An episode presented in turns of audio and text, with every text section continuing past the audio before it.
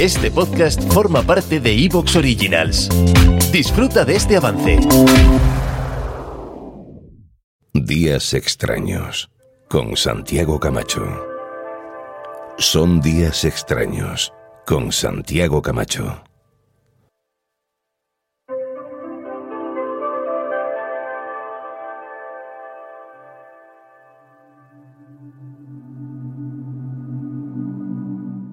Es un hecho, es un hecho que ahora mismo buena parte de nuestra vida, de nuestra existencia, transcurre en el entorno digital.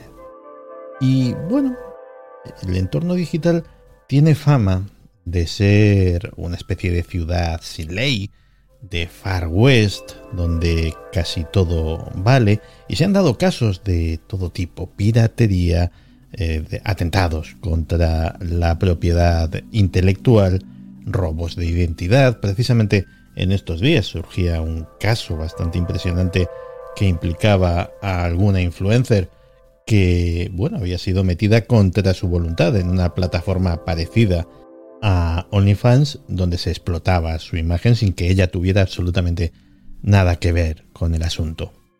Pero en ese Far West, en esa ciudad sin ley, también hay serifs, más desconocidos, su trabajo a lo mejor no es muy visible, pero es gente, es gente que vela o que intenta que las cosas se hagan conforme a derecho, conforme a cómo se deben hacer las cosas en justicia, que no haya abusos, que no haya apropiaciones indebidas. Y hoy tenemos en días extraños a Juan Martínez, que es abogado, trabaja en Europa, y aunque ahora mismo se dedica a otras cosas, ha estado bastante tiempo metido en estos asuntos, los conoce a la perfección y, oye, me interesaba mucho que nos hablase de ellos. Juan, bienvenido a Días Extraños. Hola Santi, ¿cómo estás? Pues encantado de tenerte por fin por aquí y oye, podríamos comentar nuestra historia porque tú y yo tenemos una historia. Es lo que te iba a decir, digo, me siento un poco extraño porque te oigo cada domingo, pero de repente me contestas. y esto no me había pasado nunca con un podcast. Bueno, tú eres miembro de la extraña familia, contactaste conmigo a través del buzón de WhatsApp, me contaste pues a qué te dedicas y oye, me pareció fascinante y como uno es así de impulsivo, dije, ¿y por qué no vienes y, y nos lo cuentas a todos? Y lo cierto es que yo no tenía ni idea de la inmensa mayoría de las cosas que vamos a tratar. Estoy convencido de que buena parte del público tampoco y me han parecido muy interesantes y que seguro que vamos a, aportar un montón de cosas. Porque todos, quien más y quien menos, pues oye, algo de contacto con el derecho convencional hemos tenido. Quien no ha estado en una conciliación laboral, por ejemplo. Pero el derecho digital, el derecho digital yo creo que es un grandísimo desconocido y sin embargo me contabas que es un ámbito en el que suceden un montón de cosas.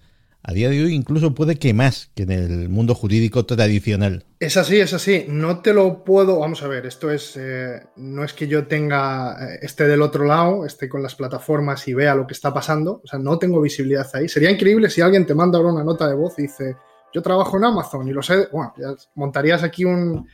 Veríamos de verdad qué está pasando, pero desde el lado que he estado yo, que es el, del lado de la protección de la ley y de los titulares de derechos, la verdad es que parece un Far West, pero no lo es tanto, no lo es tanto, o sea, es, está, son las mismas leyes que tenemos en el mundo físico que se aplican en el mundo virtual. Simplemente lo que, lo que hacemos los abogados, que nos, yo, por cierto, ya no me dedico a este sector, acabo de cambiar hace poco de sector, y he estado durante muy poco tiempo. La verdad es que yo soy abogado desde 2014 o así, pero es un sector en el que realmente tienes que conocer el derecho tradicional, saber adaptarlo a las nuevas tecnologías y saber inglés. Esos son los requisitos imprescindibles. Vale, mm, pero me interesa saber cómo, cómo trabajáis. Te voy a poner un caso muy personal, o sea, tan personal como que me ocurrió a mí. Hace algún tiempo, en otro podcast, me encontré para mi sorpresa no ya con mi voz, que bueno, eso hubiese sido, hubiese sido curioso cuando menos. No, me encontré algo más inquietante. Me encontré a alguien que decía exactamente, pero cuando digo exactamente es palabra por palabra, todo lo que yo decía en mi propio podcast y además eh, copiando la entonación, es decir, una cosa un poquito inquietante. Me puse en contacto con esa persona, aquello, aquello se arregló amistosamente como no podía ser de otra forma, y bueno, yo me pregunto, si esa persona no se hubiese venido a razones, entonces, ¿qué hubiésemos tenido que hacer? Pues mira, es, increíble la verdad que me esté sacando esto porque alguien que traes aquí mucho a días extraños, uno de tus colaboradores habituales, hace años le pasó lo mismo. Yo, bueno, yo sigo siendo un pipiolo, como te digo, llevo muy poquito tiempo, y ahí era más pipiolo todavía, estaba en Alemania, lo dijo aquí en Dex o en uno de los chats y le contacté para ayudarle con esto, pero no te voy a decir quién es por si Lógico. a lo mejor se quiere reservar.